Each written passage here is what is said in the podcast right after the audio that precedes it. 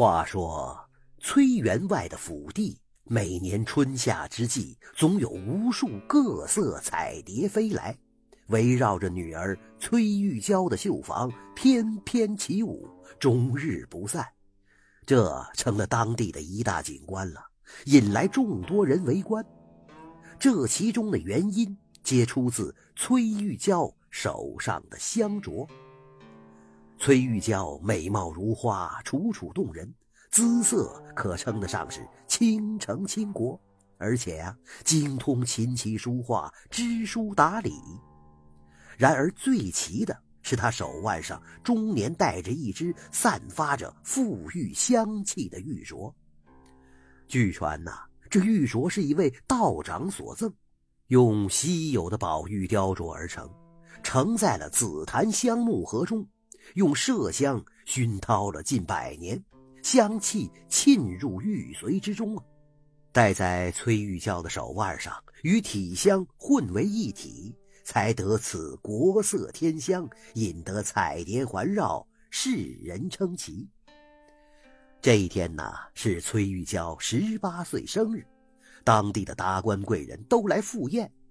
正当众人觥筹交错之际，门外来了一个。跛足的道长，崔员外一见大吃一惊，原来他就是当年给女儿玉镯的道人。三岁的时候，崔玉娇得了一种不分昼夜、咳嗽不止的怪病，遍寻良医，用药也不见效，多方食补也无济于事，眼见病势越来越严重了。多亏此时来了这个道长。将这只香镯戴在了崔玉娇的腕上。说来也怪，这香镯一戴上，崔玉娇的咳嗽就渐渐止住了。崔员外夫妇对老道长感激涕零啊，要用重金买下这只玉镯。谁知道呢？这道长分文不收，只是正色说道：“呃。”这玉镯只是借与小姐治病，小姐满十八岁，此病将痊愈，终生不会再犯。我要来取回这只玉镯，请老爷与夫人谨记此约定啊！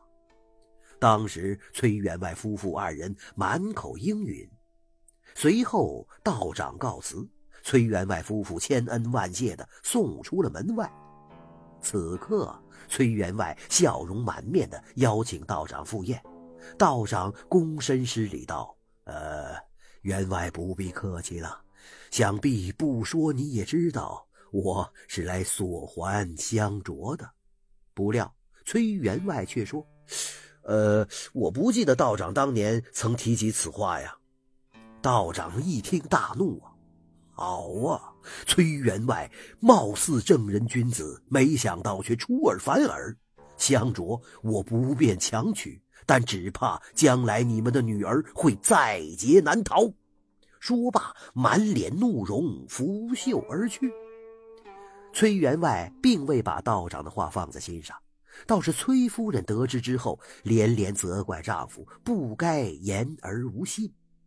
崔员外心中自有他的小算盘。巡抚大人之子刘知中前不久派人来提亲了，有意娶玉娇为妻。他正想攀上这门亲呢。那刘知中虽说爱慕玉娇的美貌，但更痴迷香镯。如若此时把香镯还给道长，丢了这份好亲事，岂不可惜呀？说来也怪，自从道长走后。玉娇就郁郁不乐，渐渐的茶饭不思了。母亲百般的询问，女儿才终于吐露其中的缘由。原来呀，前几天崔玉娇去观音寺上香，途中路过一处集市，见到一个卖画的，画上的人物惟妙惟肖，一下子把崔玉娇给吸引住了。他掀开轿帘看了又看，舍不得走，想买一幅，不料抬眼才发现画的主人是一位十八九岁的少年。虽然衣着朴素，但面相俊秀，一表人才。少年含情脉脉，目不转睛地望着他。玉娇顿时脸红心跳，连画也顾不上买了，忙催轿夫快走。从此啊，便日日想起少年，直至辗转难眠。崔夫人听了大惊失色呀，员外一向爱慕虚荣，怎么肯将女儿嫁给一个一无所有的卖画之人呢？可要是不应允吧，看女儿痴情如此，怕一时断不了这情缘。他左右为难，终于把这事儿告诉了崔老爷了。呵，崔老爷听完火冒三丈，与夫人暗中商量，尽快让女儿与刘知中成亲，免得夜长梦多。玉娇一听母亲要她嫁给刘知中，不禁泪如泉涌啊，跪在母亲面前苦苦的哀求：“母亲呐！”那刘志忠每次来咱家，总是问起我的香镯，分明是迷恋香镯，对我并无半点情意呀。卖画少年虽然贫寒，却人品端正，才华出众，何况对女儿我一片痴心呐。崔夫人斥责道：“一个只有一面之缘的街巷当中卖画之人，你竟对他如此痴情？”玉娇从书架上取下一卷画。随着画的展开，崔夫人不禁一声惊叹，一幅栩栩如生的玉娇的画像呈现在眼前。画中的玉娇美艳动人，顾盼生辉，粉雕玉琢般的手托着一只粉蝶，身边徐徐飞舞着五彩缤纷的蝴蝶，真是美轮美奂，恍若天仙。母亲，那卖画的少年虽只见过我一面，就回家做了这幅画，难道女儿在他的心目中不重要吗？玉娇动情地说。崔夫人沉吟片刻，问：“那、那、那这幅画是哪儿来的呀？”恕女儿罪过，因一心想再见那少年一眼，准备与丫鬟明月偷偷去街市，不料那少年不知何时竟守候在咱家门口。他自称叫齐昂，将这画送给了我，并说有朝一日获取功名，必将来娶女儿为妻呀。玉娇抚画含羞道：“自从见了这画，女儿夜夜梦见他，暗自立下誓言，今生非他不嫁。”说罢又跪下来央求啊：“母亲，你帮帮女儿，在父亲面前求个情吧。”崔夫人叹口气说：“哎呀，玉娇啊，不是母亲不肯帮你，实在你父亲认定的事实难更改呀，我也没办法啊。”不顾玉娇的哭泣与恳求，崔家上下为崔小姐的婚事忙碌了起来。直到婚礼的前一天，丫鬟明月一声惊呼：“老爷夫人，小姐上吊了！”众人慌忙跑到玉娇房中，从梁上抱下她，却已经气绝身亡。崔夫人悲痛欲绝，大骂崔老爷逼死了女儿。周围的人也流下泪来，只有崔老爷脸若冰霜，一言不发。正当大家商议埋葬玉娇的时候，家人来报告，那个跛足道长又来了。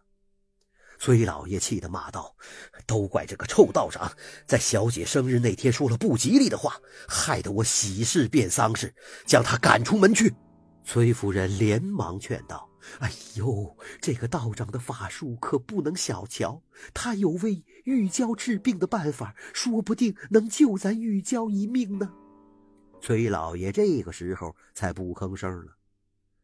道长望望崔小姐说。崔老爷，你早不听我话，以致小姐到今日。现在你该把香烛物归原主了吧？人都死了，他竟然还讨东西！崔老爷气得瞪圆了眼睛，正要发作，崔夫人上前从玉娇的手腕上取下香烛，交给道长，并说道：“多谢道长当年救了小女一命啊！”道长把香烛放入袖中，家人来报告：“哎，老老爷，刘刘刘刘公子来了。”崔老爷忙起身迎接。刘知中假惺惺的抹了几滴眼泪，就迫不及待的问：“呃，崔老爷，这个玉娇手上的香镯可否还在呀？崔夫人阵阵心寒，果然叫玉娇说中了。这个刘公子分明只看中了香镯。崔老爷勉强笑道：“是的，不过已归还这位道长了，因为当年香镯是他借与玉娇治病用的。”刘知中扫了一眼道长，蛮横地说。崔小姐虽然没有与我成亲，但我们曾有婚约。现在这香镯应当归我。道长淡然一笑：“呵呵呵，香镯本不是崔小姐的，是我暂借给她的，如何能给你呀？”刘知中狠狠地瞪着道长，咬牙道：“我警告你啊，得罪了我，可没有你的好日子过。”道长依然笑道：“我一个出家人。”怕你什么？刘知中听完，狠狠的离去。崔府上下惶恐不安了。道长坦言道：“香烛能治病，但万物物极必反呐。崔小姐年满十八岁，难免会动相思之情。而这香烛之中的药理最忌男女情事，所以崔小姐即使不上吊。”也难保性命啊！众人大惊，还是崔夫人机警啊，忙问道：“啊，道长技法博大精深，恳求道长用仙法救小女一命吧！我全家必将感激不尽呐！”道长听完，从袖中取出一粒药丸，交给崔夫人说：“快将这颗药放进小姐口中，然后每日用清水擦身。”十日之后，小姐自会醒来。说罢，也不理众人的道谢，径自离去了。十天之后，崔小姐果真清醒过来，只是身上再也没有了香气了。只是她依旧难忘其昂，终日难见巧颜。可是明月打听了多次，没有齐昂的任何消息。刘知中本意不在崔小姐身上，知道她死而复生，也并不来崔府要人，只是四处打听跛足道长的去向。转眼春去冬来，正当崔夫人想为女儿再物色如意郎君的时候，一乘花轿吹吹打打向崔府走来，原来是当今的新科状元回乡省亲。当家人报告是状元郎亲自来提亲，要娶小姐为妻时，崔老爷和崔夫人喜不自胜啊，慌忙迎出门外。玉娇本不予理睬，明月惊喜的跑进来说：“小姐是齐公子。”玉娇看见果真是齐昂，顿时喜得泪流满面。新婚之夜，红烛下，齐昂掏出那只香烛。玉娇惊讶不已呀，问他从哪里得来。齐昂说：“当年我卖画为生，但更多的时间是发奋读书。后来我遇到一位跛足道长，他请我为他的寺庙画像。我画好之后不肯收取分文，为了答谢我，他把这只香镯借给我了，说每日把它贴身揣在怀中，自会文思泉涌。香镯怎会有这等神奇功效呀？”玉娇很惊奇，道长还告诉我呢，香镯本身含药，又得一位绝色佳人佩戴多年，可使人神清目明，记忆力绝佳。我问起香镯的来历，他说了你上吊的事儿，我便暗中发誓，一定要考取状元，不辜负小姐的一片深情厚谊。齐昂说着，轻轻揽玉娇入怀，真是恩爱缠绵呐。几天之后，跛足道长又来了。齐昂把香烛还给道长，并与玉娇一起一再的道谢。道长哈哈笑道：“哈哈哈哈哈！